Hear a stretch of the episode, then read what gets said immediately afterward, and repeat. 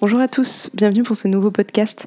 Tout d'abord, je m'excuse pour le laps de temps qui s'est écoulé depuis le dernier podcast. J'ai été euh, prise par bah, mon travail, par la vie. J'ai un peu délaissé ce format euh, podcast car il est un peu plus chronophage que le reste.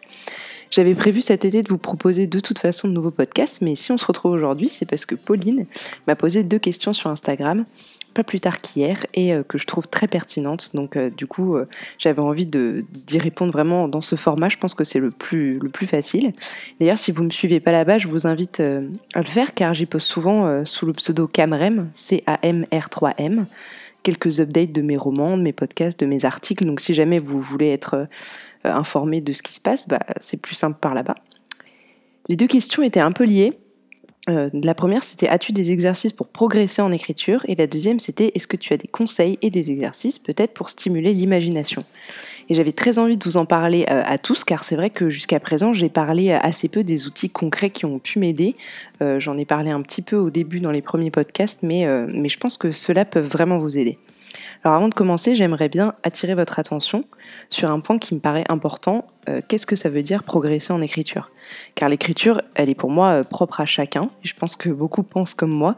Cependant, je suis quand même de ceux qui pensent qu'il y a quand même des bases à respecter, des techniques pour que le récit soit plus fluide et agréable à lire pour un potentiel lecteur. Si bien entendu il ne s'agit que d'écriture automatique euh, et par d'écriture automatique, je, ne pense pas euh, à mal. Je veux dire, c'est tout aussi bien que de l'écriture euh, qui euh, est destinée à d'autres. Mais si c'est de l'écriture pour vous-même, pour vous libérer la tête, etc., là, vous faites vraiment comme vous voulez et vous n'avez pas besoin de conseils. Bon, après ce bavardage, on entre dans le vif du sujet. nous allons voir tout d'abord ce qui peut stimuler l'imagination, puis les exercices que vous pouvez faire pour garder votre plume un peu en alerte. Tout d'abord, pour stimuler l'imagination, je pense que certains ont un terrain plus fertile que d'autres. Ça, c'est certain. Je me suis personnellement toujours inventé des histoires, des mondes imaginaires. J'ai non jamais eu de mal à écrire ce qui n'existait pas. Euh, mais je conçois que ce soit peut-être plus difficile pour certains. Cependant, je remarque qu'en vieillissant, ce qui est de plus en plus difficile, c'est de se détacher de ce qu'on connaît déjà, des codes sociétaux, etc. Surtout si on n'écrit pas euh, de la fantaisie. C'est sûr voilà, dans le roman fantaisie, euh, je pars sur quelque chose, un monde complètement imaginé, complètement fantastique, et dans ces cas-là, bah, je ne tombe pas dans les codes de ce qui est déjà fait. Mais quand on n'écrit pas de la fantaisie, on tombe facilement dans le déjà vu, et parfois même dans le cliché. Ce que j'aimais beaucoup faire pour forcer mon imagination à sortir des sentiers battus, et je pense que mes proches s'en souviendront, c'était demander cinq mots à quelqu'un, dont un ou deux verbes, pour essayer de faire un peu plus équilibré, au hasard. Vous écrivez ces cinq mots en haut d'une feuille à quatre, et vous n'avez que le recto verso de cette feuille et un temps imparti, en général 20 euh, minutes, ça suffit, ou 30, pour créer quelque chose de toute pièce. Alors en général, les mots ne vont pas du tout ensemble. Hein. Je me souviens d'une fois où j'avais eu euh, euh, loup, cabane, dentifrice, et allez, il fallait que je me débrouille avec ça. Donc en général, ces mots ne vont pas ensemble, ils n'ont rien à voir entre eux, et tant mieux. C'est ça qui vous aidera. En fait, ça n'aura peut-être aucun sens à la fin, on est d'accord, quoique le but c'est quand même de faire une histoire qui tienne la route, mais au moins vous serez sorti de votre zone de confort. Et ce qu'il faut comprendre en création, et c'est valable pour, à mon avis, toutes les sortes de création, je crois, c'est que avoir des contraintes ne réduit pas forcément la créativité. Au contraire. Parfois, on est tellement libre d'aller où on veut qu'on ne sait plus où aller. Bah là, c'est pareil. Vous mettez des contraintes lors de petits exercices comme ça, et ça va pousser votre cerveau à aller chercher plus loin. Le second exercice que je peux vous conseiller de faire, c'est de prendre le nom d'un livre ou de lire une phrase n'importe où, ou même de demander encore à une tierce personne de vous donner une phrase ou un groupe de mots, et à partir de ça, pareil, vous prenez une feuille à quatre, amusez-vous à trouver la suite ou juste à imaginer un contexte, un univers, un petit bout d'histoire à partir de ça. Ça peut même être juste un dialogue.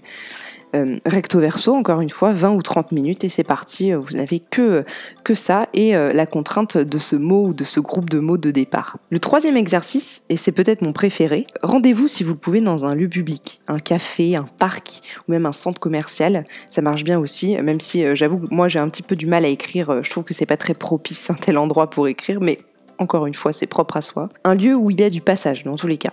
Vous prenez un carnet, un stylo avec vous. Si vous êtes comme moi, vous en avez toujours un dans votre sac. Et là, vous observez. Vous observez cette femme avec euh, ses trois chiens. Vous observez cet enfant qui fait exprès de faire tomber sa glace à la fraise. Oui, ça m'est arrivé.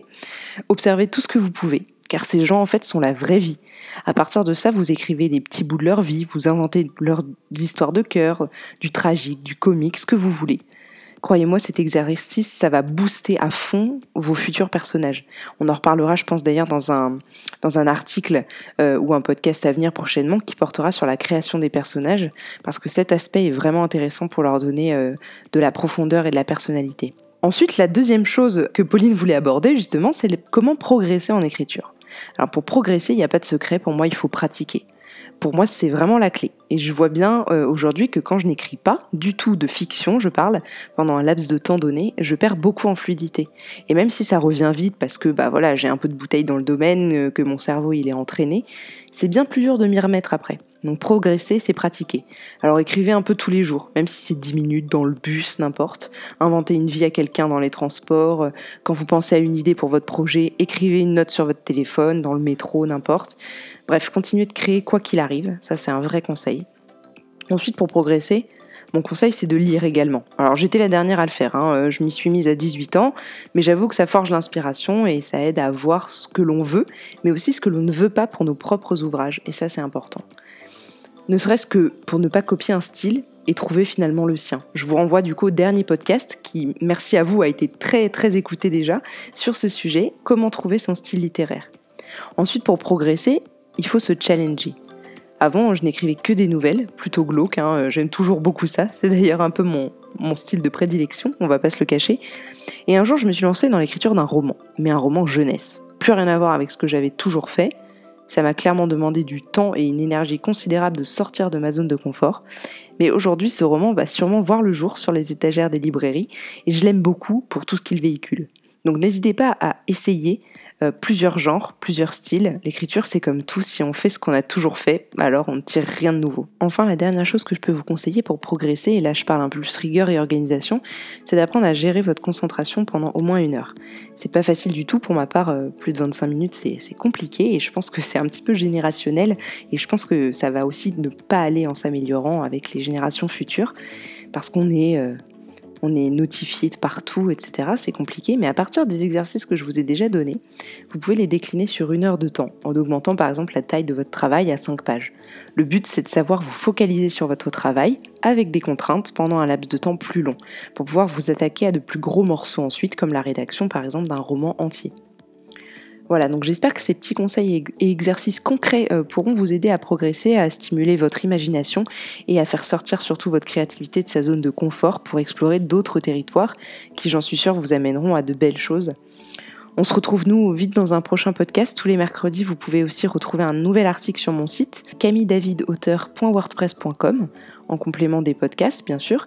Et d'ici là, bah, prenez du plaisir dans vos projets et puis surtout si vous avez des questions, n'hésitez pas à me retrouver euh, soit en commentaire sur le site, soit euh, sur Instagram ou même Twitter pour qu'on échange euh, comme avec Pauline et comme avec d'autres.